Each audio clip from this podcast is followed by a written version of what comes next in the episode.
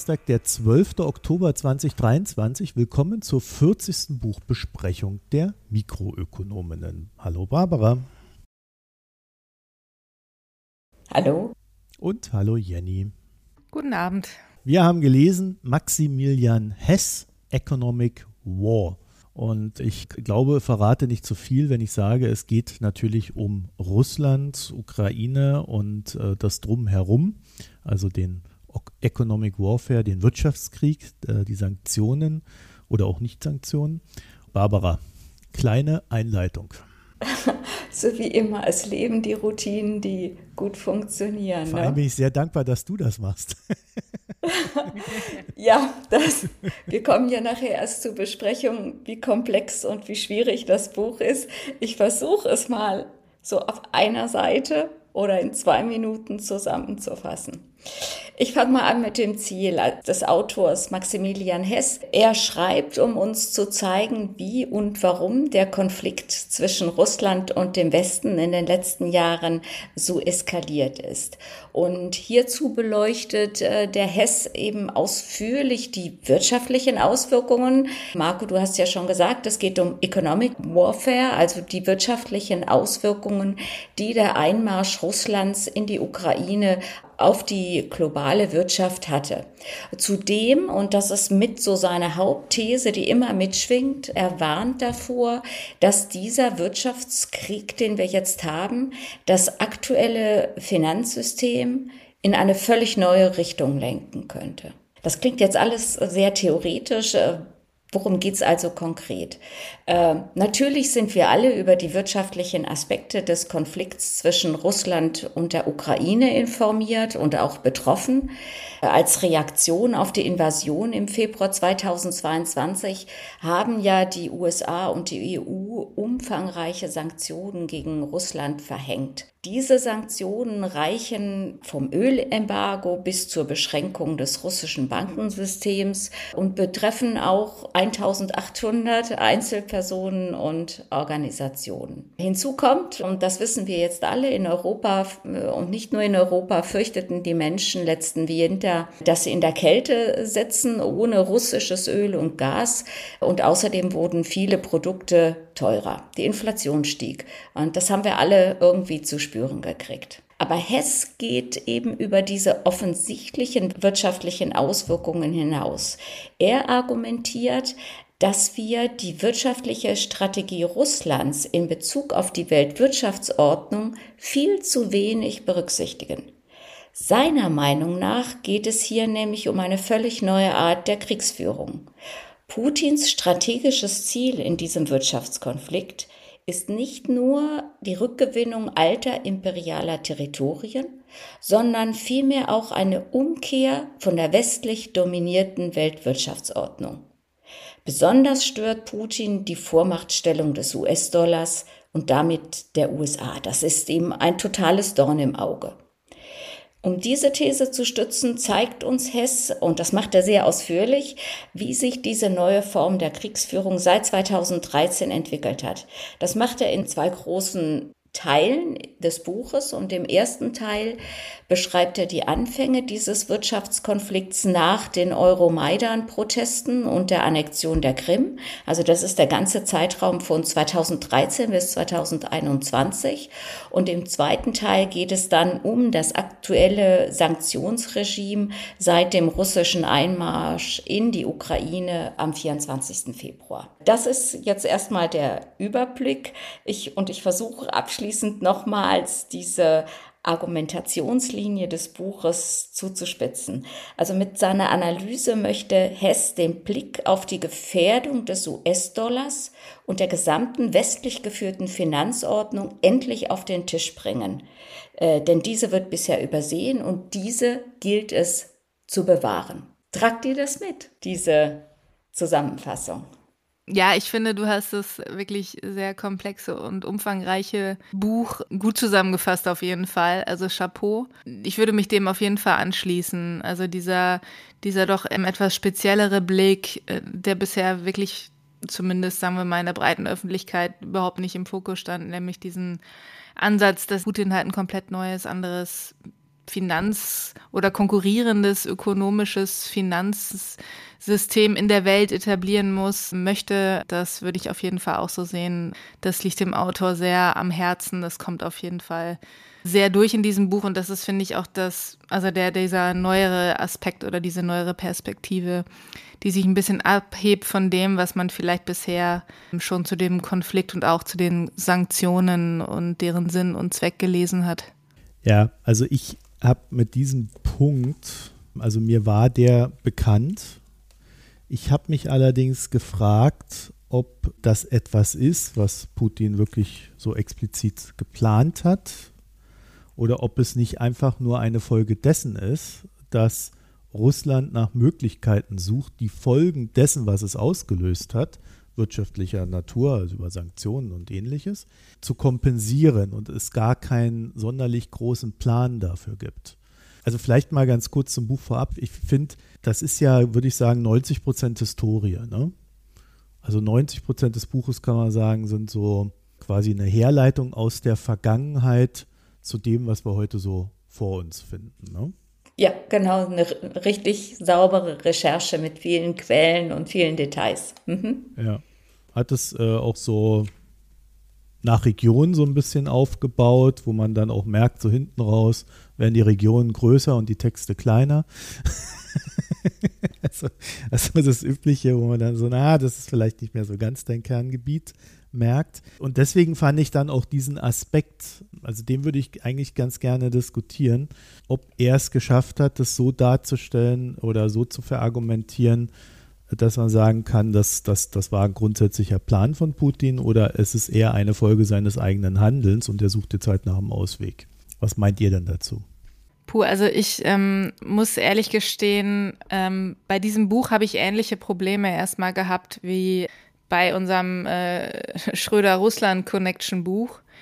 Nämlich, weil es halt auch so viel in die Historie reingeht und teilweise echt sehr detailliert ist, bin ich halt einfach extrem gefordert als jemand, der sich Namen und sowas halt schlecht merken kann. Ne? Also wenn es dann in der Vergangenheit geht, um einzelne Politiker, gut, die Namen kenne ich vielleicht dann noch irgendwie, aber wenn es dann auch um Oligarchen und deren Verstrickung geht, ich finde das, wenn ich das lese, sehr interessant, also ähnlich wie bei diesem Russland Connection Buch der FAZ-Autoren, was wir besprochen hatten.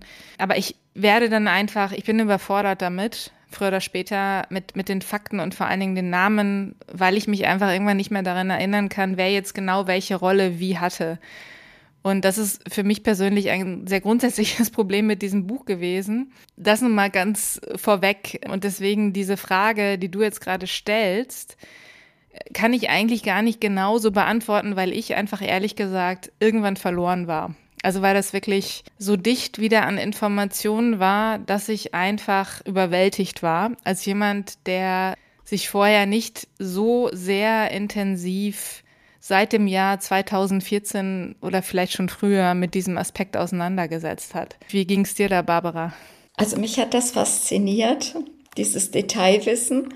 Es hat mich aber genau wie dich auch teilweise streckenweise überfordert, vor allem im ersten Teil, also diese ganze Geschichte von 2013 bis 2021 weil ich damit gar nicht so vertraut war, was da alles schon im Vorfeld passiert war. Also vor allem auch diese ganzen Schuldenerlasse, die über den Eurobondmarkt, der mir an sich sehr vertraut ist, gelaufen sind. Das ist gar nicht so hier, um jetzt, dass Russland hier die ukrainische Regierung damals an sich binden wollte schon. Das waren Dinge, ich war nie an diesem Thema dran. Also ich glaube, wer diesen Podcast regelmäßig hört, er weiß, dass äh, ja mein Herz schlägt eher Richtung Lateinamerika und ich habe dieses Wissen nicht gehabt. Von daher habe ich aber auch viel gelernt und ich fand es aber trotzdem nicht so strategisch und diese systematische Anordnung, also wie Putin jetzt nach der Annexion der Krim versucht haben soll, Partner auf der Welt zu finden für seine Projekte, für seine Ansichten von Asien bis Lateinamerika, äh, das fand ich eher zeitlich korreliert, aber nicht als strategischer Plan, sondern es hat sich so ergeben. Aber ich muss sagen, ich habe das Buch so gelesen und ich habe gedacht, die These ist völlig überdreht, das ist äh, eine Mutmaßung, das ist eigentlich gar nicht so nachweisbar. Aber dann kam eben dieser BRICS-Gipfel im August in Südafrika. Und da habe ich gedacht, meine Güte, ja, es geht vielleicht wirklich um den US-Dollar und um die westlich dominierte Weltwirtschaftsordnung, denn wo diese unterschiedlichen Partner, diese BRICS-Staaten, die, also die BRICS-Partner und die, die es werden wollen, was die eint, ist wirklich diese Ansicht, dass der US-Dollar seine Rolle als führende Reservewährung der Welt verlieren muss. Und das passt ja genau in diese Strategie rein. Ja, aber jetzt ist die Frage, warum? Warum wollen die das? Weil, weil es die Vormachtstellung der USA zementiert. Nee, weil sie alle Dollarschulden haben. Und keine ja, klar. Dollar mehr bekommen. Und das ist dann das nächste. Also famous wording von Lavrov war mal, um den Dollar zu vermeiden, also die Russen müssen ja den Dollar vermeiden, sonst haben sie ja im Regelfall ein Problem, haben sie dann mit Indien da die Ölkäufe in der jeweiligen Währung dann abgewickelt und dann haben sie da halt diese indische Währung gehabt und wussten nicht, was sie damit anfangen sollen. Weil davon konntest du dir nichts kaufen. also niemand wollte das Zeugs haben. Und, und alle diese Länder, die da in diesen BRICS drin sind, haben auf die ein oder andere Art, bis auf China, halt Probleme mit Dollar. Jetzt soll Ägypten rein. Ägypten hat einen Dollarmangel. Die, können, die haben nicht genug Dollar, um sich Strom zu kaufen. Natürlich wollen die, dass der Dollar weg ist, aber das wird natürlich ihr Problem nicht lösen. Deswegen gibt es so schöne Incentive in dieser BRICS-Idee. Da gibt es so eine, so eine BRICS-Bank, die hat bisher, das, das hat der Hess ja auch sogar drin, die hat bisher noch nicht viel Geld rausgegeben. Aber da hofft man jetzt natürlich irgendwie an Gelder ranzukommen.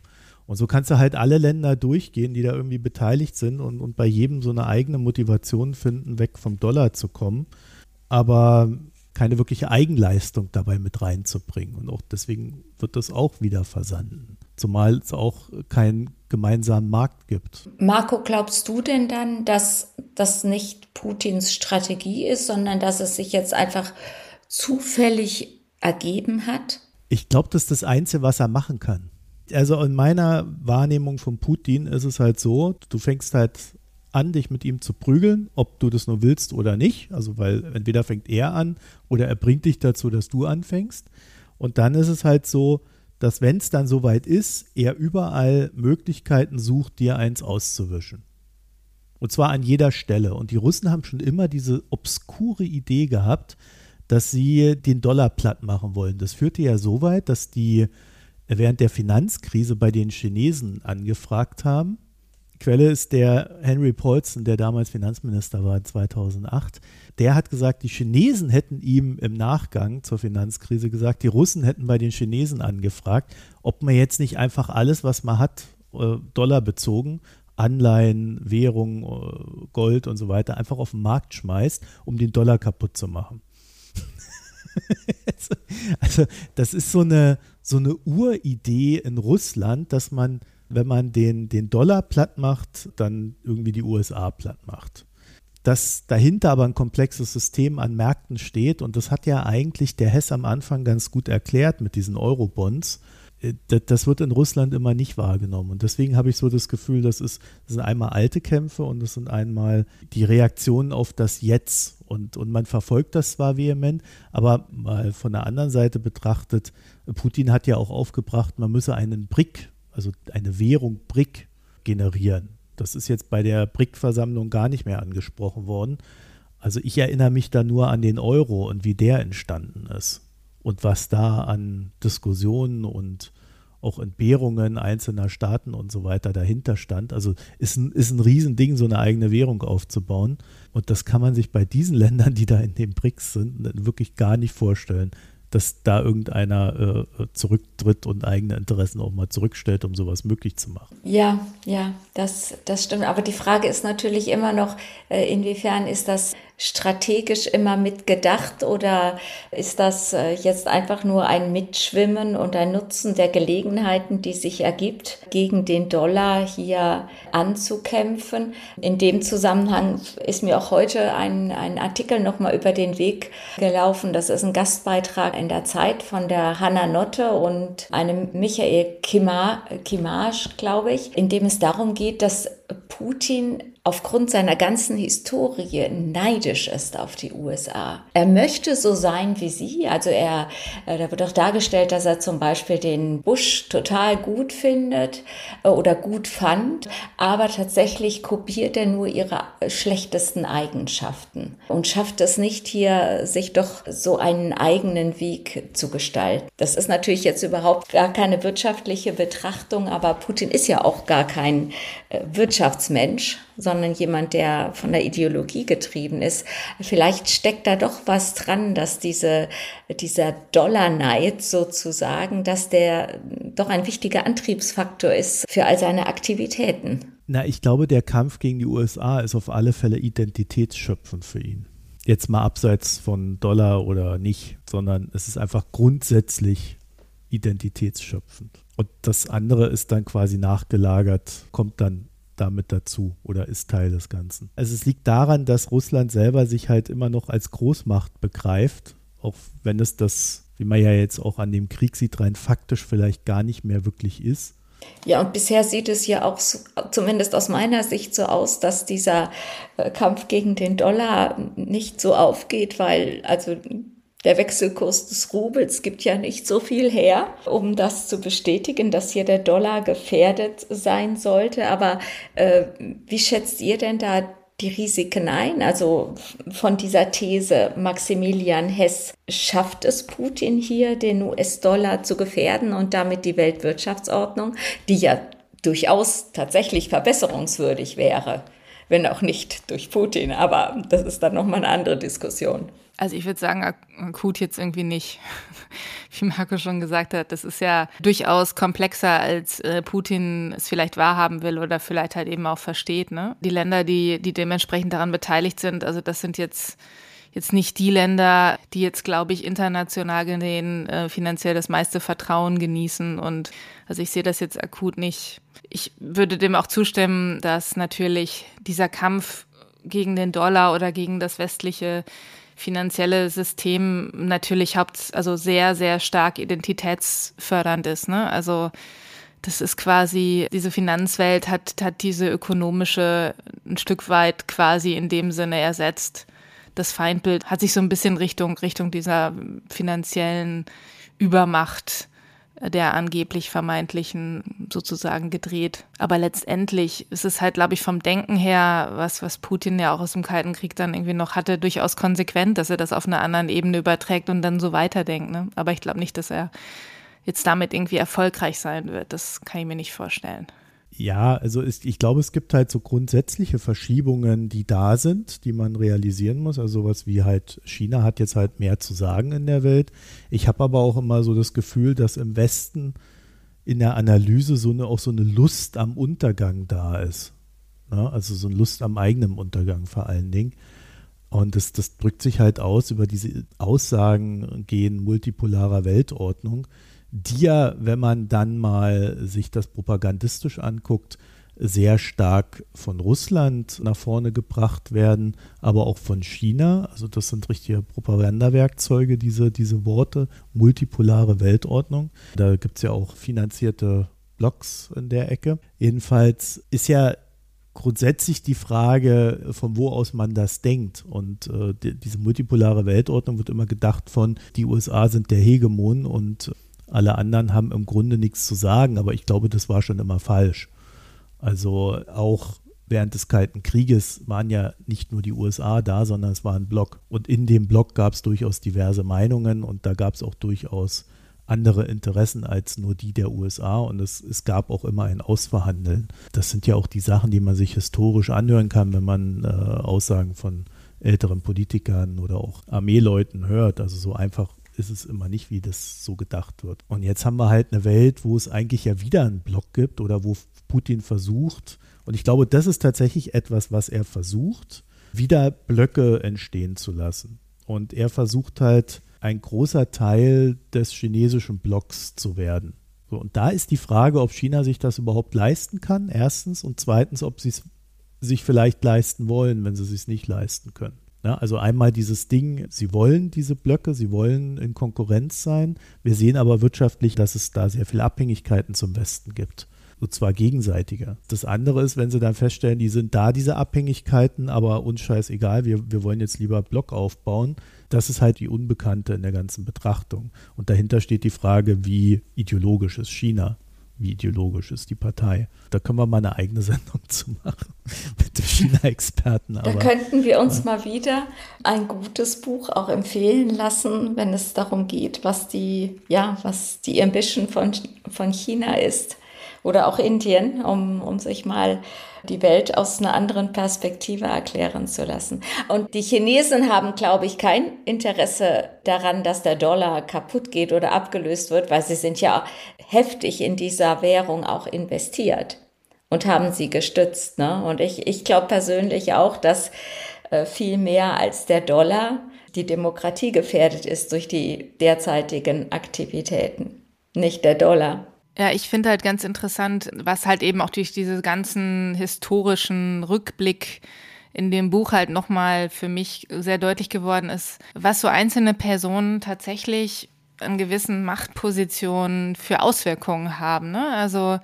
wenn du da halt wieder so jemanden wie halt den Trump sitzen hast und der halt beschlossene Sanktionen, die vielleicht ganz gut funktionieren, irgendwie rückabwickelt oder irgendwie zumindest entschärft und dann auch so ein Schröder halt lobbyiert und so ein Käser sagt, ja, jetzt hoffen wir, jetzt beruhigen wir, dass sich das irgendwie bald in der Ukraine beruhigt und äh, das ist jetzt nur so ein kurzer Schluck auf und dann geht's weiter. Also davor habe ich dann wieder so ein bisschen Respekt bekommen, ne? dass, dass man vielleicht also ich zumindest persönlich dann immer wieder unterschätze, wie sehr dann doch Einzelpersonen und deren Handeln, was man nicht immer unmittelbar so mitbekommt, auslösen kann. Und dass ich dann ganz schnell so, so eine Grundlage irgendwie verschieben kann in eine ungute mhm. Richtung. Ja, in diktatorischen Regimen noch viel mehr ne, als in der Demokratie, ja. wo dann der, der vorne da steht, äh, ja auch wirklich durchsetzungsstark im Regelfall ist, was dann die Linie betrifft.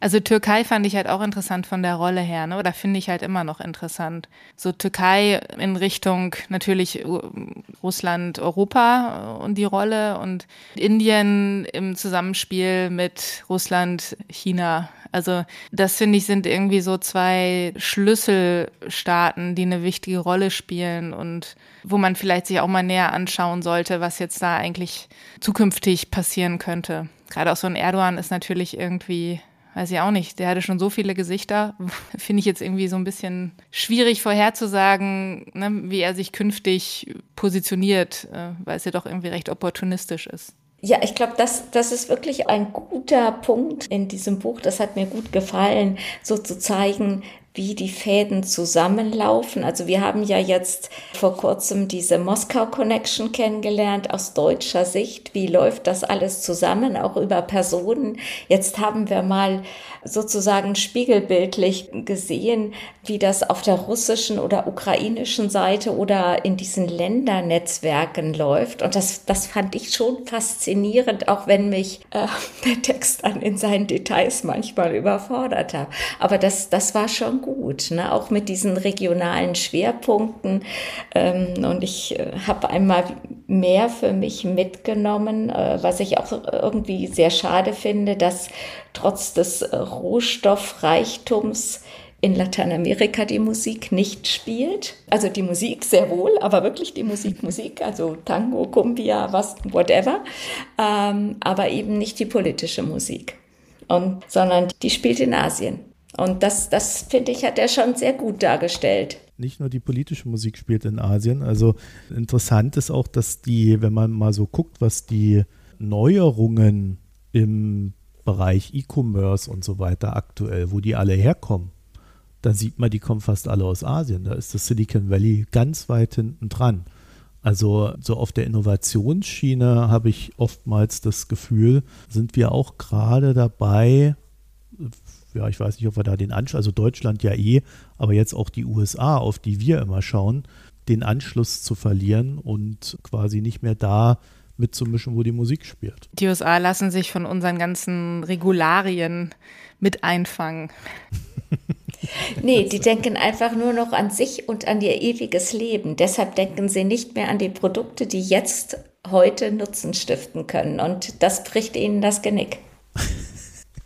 Da ist man in Asien anders. Da denkt man wirklich an die Konsumentinnen und Konsumenten, glaube ich. Ob das immer gut ist, ist nochmal eine andere Frage. Aber man ist einfach näher dran an, an den Bedürfnissen der Menschen. Ja, und am Ende. Aber da sind wir ganz weit weg vom Buch. Naja, nicht, vielleicht nicht ganz, weil äh, wirtschaftlicher Krieg, äh, ich, ich würde das ja nicht immer nur im Sinne des Buches auch so auf Sanktionen sehen wollen und wer da wen behagt, sondern ich glaube schon, dass es auch über so eine Art Softpower laufen kann. Ne? Also wenn ein Land nun mal die besseren äh, digitalen, virtuellen Produkte hat und das in der Lage ist, die auch mit sozialen Netzwerken zu verknüpfen, wie das ja bei TikTok dann auch der Fall ist, äh, dann, dann, können da schon ganz neue Sachen draus entstehen und auf einer sanften Schiene wir in eine andere Richtung gebracht werden. Das hat ja dann nicht nur immer was mit E-Commerce zu tun. Und da im Sinne des Buches, um den Bogen zu schlagen, da waren die Russen nie gut drin, ne? weil sie nie eigene Geschichten entwickelt haben, die irgendwie nach außen hin so eine Sogkraft entwickelt haben, sondern sie halt immer auf dieser Kampfebene waren. Und ich glaube, das ist auch etwas, was, was man an dem Buch dann wieder gut sehen kann, dass halt wirklich, ob nun geplant oder nicht, im Lauf der Jahre ein immer stärkerer Kampf entbrannt ist. Und wenn wir da den Bogen zu dem anderen Buch, dieser Russland-Connection schlagen, dann würde ich sagen, dann kann man daran auch nochmal, wenn man das zusammendenkt, sehr gut sehen. Auf der einen Seite gab es den Kampf und auf der anderen Seite gab es die Leute, die uns halt die ganze Zeit beruhigt haben und uns gesagt haben, da gibt es gar keinen Kampf, die den überdeckt haben und äh, ihn, ihn aus dem Blick genommen haben. Das haben sie wiederum sehr, sehr gut gemacht. Mhm, das ist ein guter Punkt. Aber wie fandet ihr denn das Buch zu lesen? Ja, ich habe ja schon gesagt, ich war überfordert. Aber das ist wirklich was, was sehr Spezifisches. Ich meine, wenn man halt Probleme mit Namen hat und quasi ein Geschichtsbuch liest, von vorne bis hinten, dann ist das irgendwie überfordernd. Ja. Und ich bin einfach zwischendrin aus. Also ich fand es wahnsinnig spannend. Ich fand, ich habe halt, auch wenn ich mir die einzelnen Namen nicht merken konnte, man hat halt wieder, genau wie bei dem Russland Connection Buch, so Grundstrukturen natürlich mitbekommen, ne? Und Muster. Und das fand ich, also also sehr, sehr spannend im Nachhinein, was da so gelaufen ist und auch wie die Abhängigkeiten oder wie die Unterschiede zum Beispiel bei den Oligarchen waren in der Ukraine im Vergleich zu Russland und so. Das sind halt alles Sachen, die waren mir nicht so klar. Auch wie gesagt, die Rolle der Türkei fand ich halt irgendwie sehr, sehr interessant und sehr gut dargestellt und ähm, eben diesen einzelnen Regionen, was da so gelaufen ist. Also zum Verständnis hat es mir auf jeden Fall sehr gut geholfen. Also zum, zum sozusagen Vogelperspektive Verständnis. Diese ganz Finanzthese, ja, ich weiß auch nicht. Ich fand es auch so ein bisschen gewollt, um vielleicht ein bisschen was Neues, äh, eben einen neuen Aspekt in diesen, diesen Krieg zu bringen. Ich würde mich da eher anschließen, dass es mehr so außer Not geboren war, äh, als, als Reaktion auf die eigene Schwäche und so und identitätsstiftend und in alten Mustern denkend. Ja, aber ich, ich fand es grundsätzlich interessant und hat mir auf jeden Fall äh, was gebracht, das Buch zu lesen. Es war jetzt definitiv keine Zeitverschwendung oder so, aber ich würde es einfach, abgesehen von, von dieser Grundthese, einfach lesen. Ich fand am Anfang hat er sich mehr Mühe gegeben, so mit so Geschichten zu arbeiten und hinten dran ist ihm das so ein bisschen verloren gegangen. Ja, war so ein bisschen Wikipedia, ne? Gefühlt. ja, ich fand es dann recht mühsam am Ende. Deswegen ja. ist es mir aufgefallen. Und dann, dann gab es so noch ganz wenig anekdotisch. Er hat es dann mehr so erzählt, was teilweise anekdotisch war, zwangsweise, aber es war jetzt nicht mehr irgendwie eingebettete Anekdoten, sondern wirklich nochmal erzählen. Ja, und das fand ich dann zum Schluss ein bisschen anstrengend. Und was mich tatsächlich dann doch gestört hat, also da war ich dann so ein bisschen, oh, das hätte er jetzt aber echt nochmal anders machen können, der Schluss. Weil ich weiß nicht, wenn ich so ein, so ein Buch lese und dann so eine Aufzählung und, und so ein Erzählen und dann so ein Batzen an Informationen habe, da muss man doch irgendwie am Ende in der Conclusio irgendwie ein bisschen mehr liefern.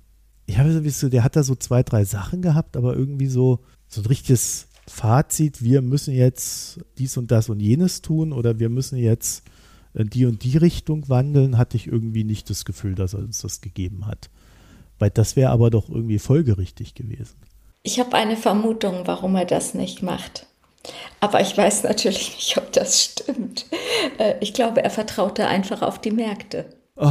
Deshalb ist der Schluss, ja, weil er, also das muss man jetzt schon mal sagen, er macht das ja aus einer ordoliberalen Sicht heraus es wert, diese Weltwirtschaftsordnung mit IMF, äh, Weltbank, gegen die kann man ja ganz viel vorbringen, dass er die bewahren möchte, die Vormachtstellung des US-Dollars, das ist das einzig wahre Richtige. Er entwickelt ja keine Alternative, die jetzt uh, the third way zwischen dem, was Putin will mit seinen BRICS und uh, dem, was die jetzige Welt sieht. Er entscheidet sich ja da ganz klar uh, für die jetzige Welt.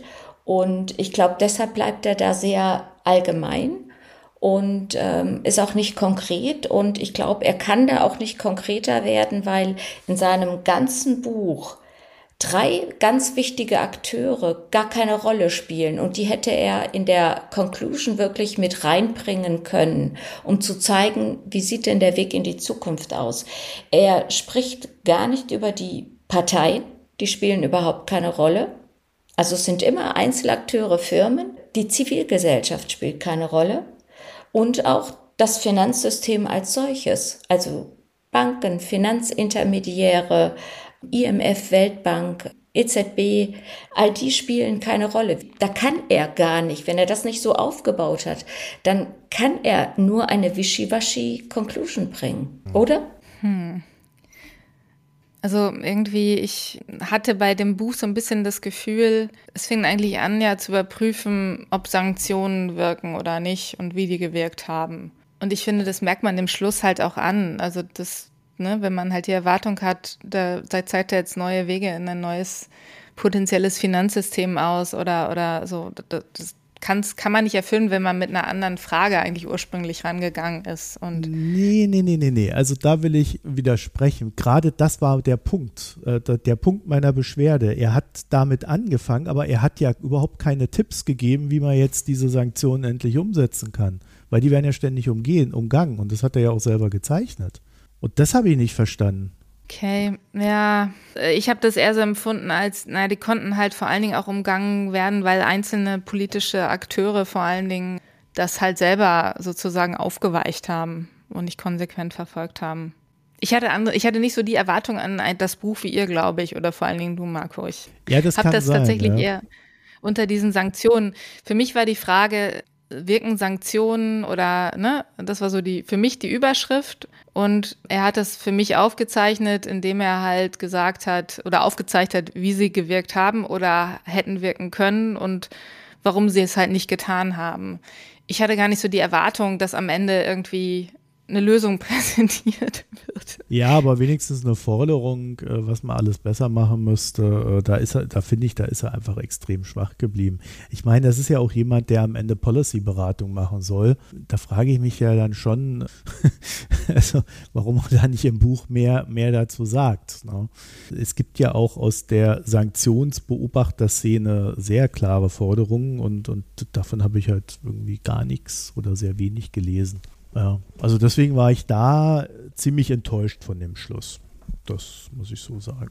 Um ein Beispiel mal zu bringen, also wenn es um Europa geht, sagt er, ja, Europa muss einfach seine strukturellen Schwächen innerhalb der Energieindustrie angehen. Und da zeigt er natürlich mit dickem Finger auf Deutschland.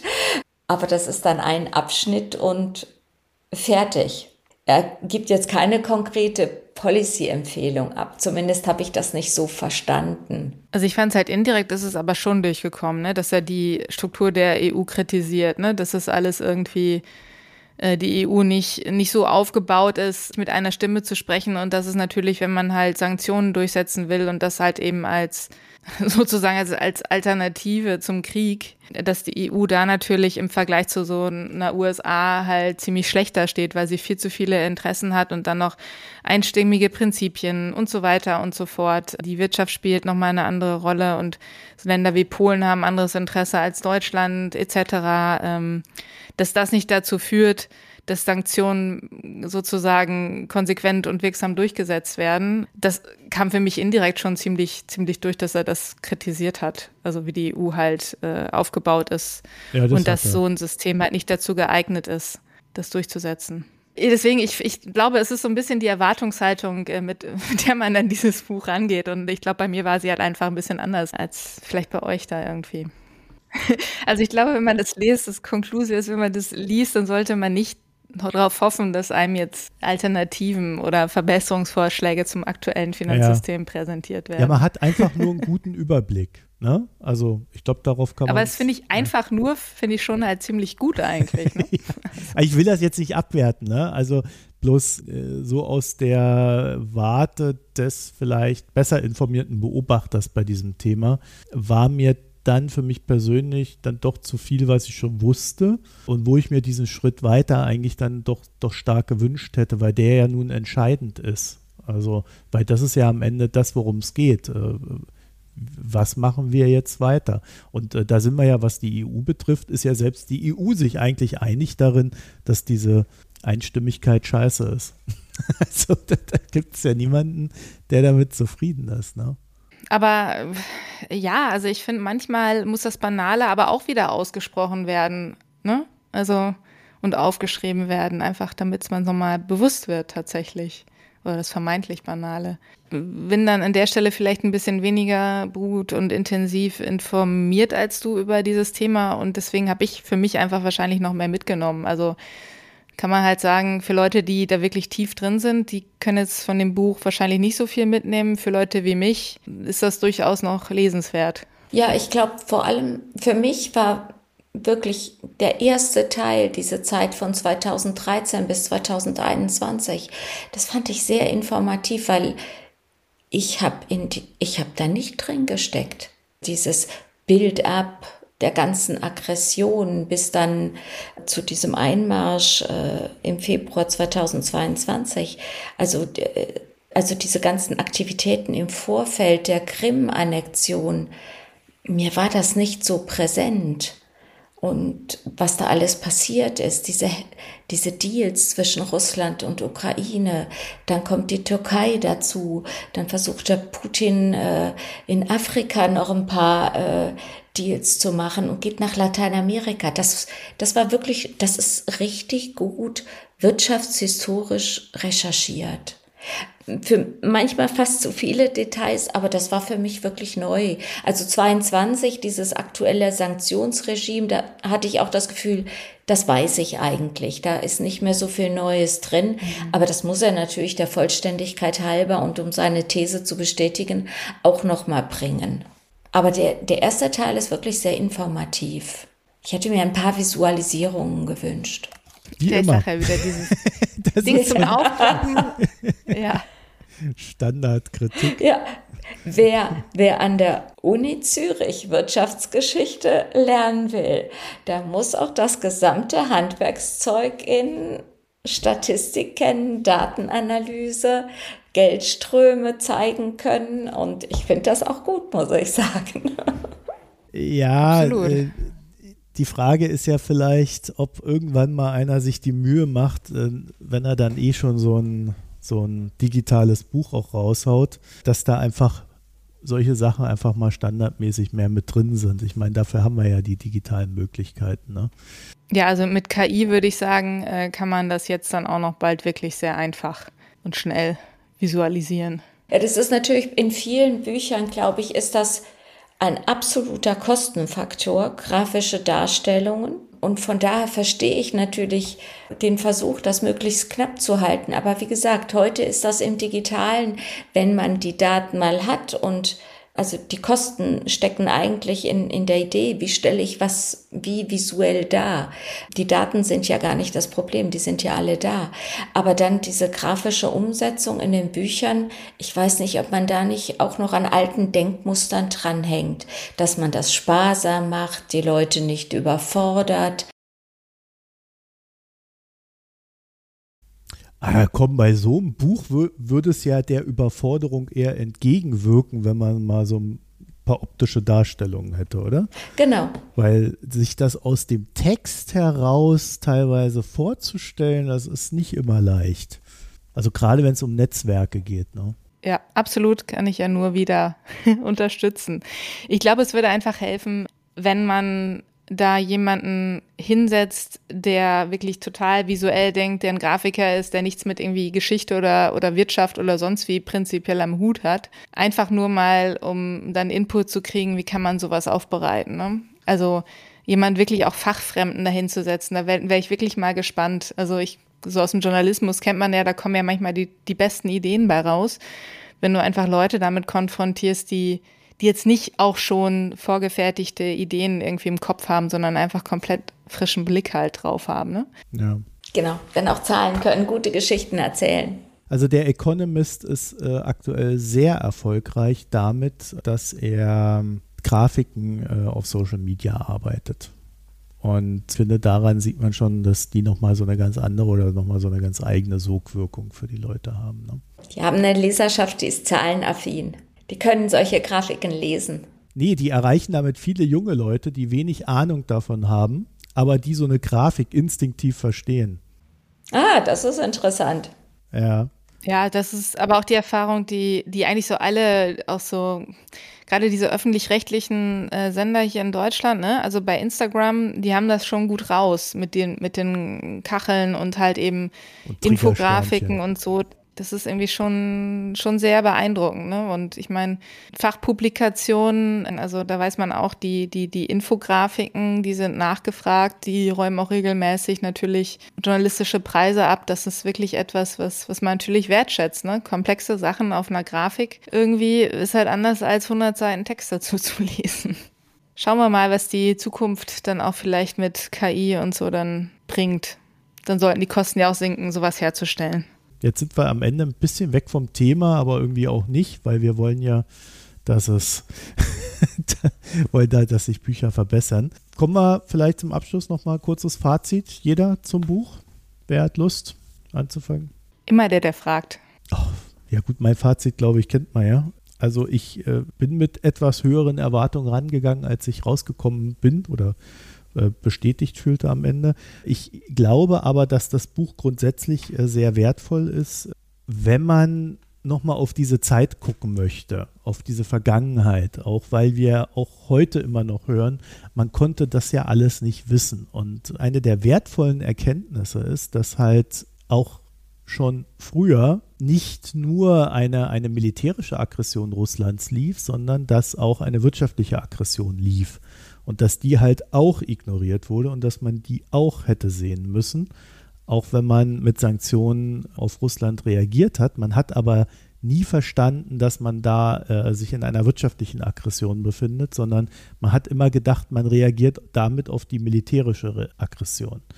Und ich glaube, diese, diese ganzen Verwechslungen oder dieses nicht wahrhaben wollen, dass es da verschiedene Ebenen gibt, das ist etwas, was, was wir uns nochmal angucken sollten, um daraus zu lernen, auch für die Zukunft. Ich finde, du hast es eigentlich schon sehr schön zusammengefasst. Also nur ich hatte ja weniger Erwartungen als du oder vielleicht ein bisschen andere Erwartungen als du, deswegen war ich halt nicht wirklich enttäuscht, so, ne, weil für mich waren halt die Frage, Sanktionen, funktionieren sie oder funktionieren sie nicht? Und wenn ja, wie haben sie funktioniert und wenn nein, was, was hat es irgendwie verhindert und da habe ich Antworten irgendwie drauf gefunden und fand eben diese historische Aufarbeitung, ähnlich wie bei dem Russland Connection Buch, eigentlich für mich mit das Wertvollste, um die Zusammenhänge im Nachhinein nochmal besser zu verstehen. Und da finde ich, hat es wieder äh, wertvolle Arbeit geleistet. Und ich würde auch sagen, ich gehe auch gar nicht an so einem Buch mit einem Anspruch dran, ich, ich muss jetzt jeden Fakt behalten, sondern das hilft mir, das große Ganze zu verstehen. Und dazu hat das Buch definitiv äh, beigetragen.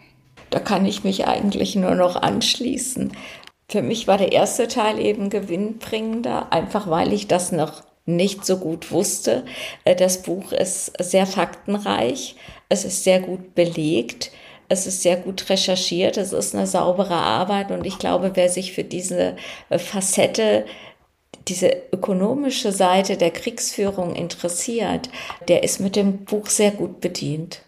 Aber es ist anstrengend zu lesen. Das muss ich einfach so sagen durch die Fülle der Details und auch unbe also für mich unbekannten Details, das alles zusammenzuhalten, äh, das machte einem auch gar nicht so angelsächsisch äh, angenehm. Es gibt keine Zusammenfassungen am, am Anfang, noch mal am Ende und äh, er macht das einmal am Anfang und dann muss, ist man auf sich selber angewiesen. Aber davon abgesehen ist es äh, wirklich äh, für mich erkenntnisreich gewesen, wenn auch anstrengend. Er hat ja auch deutsche Wurzeln, die kommen da halt dann schon zum Ausdruck. Dann sind wir am Ende dieser Folge und wir lesen ein weiteres Buch. Was lesen wir denn als nächstes? Ich kann nicht mehr folgen, ehrlich gesagt. Ich glaube, was mit Walmart, ne? Walmart. Ja. Ja, wir gucken uns als nächstes ein Buch aus dem Jahr 2016 an. Also da muss man vielleicht ein bisschen abstrahieren, aber da geht es um The People's Republic of Walmart, also dass unsere großen Firmen heute eigentlich sehr sozialistische Planungsmethoden anwenden. Und das Buch ist von Lee Phillips und Michael Rosworski. Ich hoffe, letzteres habe ich richtig ausgesprochen. Wenn er sich beschwert, korrigieren wir es. Na, eigentlich, also dieses ZW, das wird ja oft wie Roslowski dann ausgesprochen, aber ich sehe jetzt in dem äh, in der Buch, in der Autorenangabe eben nicht dieses durchgestrichene, von daher schauen wir mal. Bis zur nächsten Aufnahme werde ich es wissen. Vielleicht wissen ja auch die Hörer weiter, dann können sie uns ja Feedback geben. In Lautsprache, bitte. Ich freue mich jedenfalls endlich mal ein Buch zu lesen, in dem der große kapitalistische Konzern gebasht wird. Das Urgestein des Kapitalismus, Walmart. Euch vielen Dank fürs Zuhören, eine schöne Zeit. www.mikroökonom.de findet ihr alles weitere. Und an euch beide vielen Dank fürs Lesen. Danke dir auch und noch eine schöne Zeit. Tschüss. Tschüss. Ciao, ciao.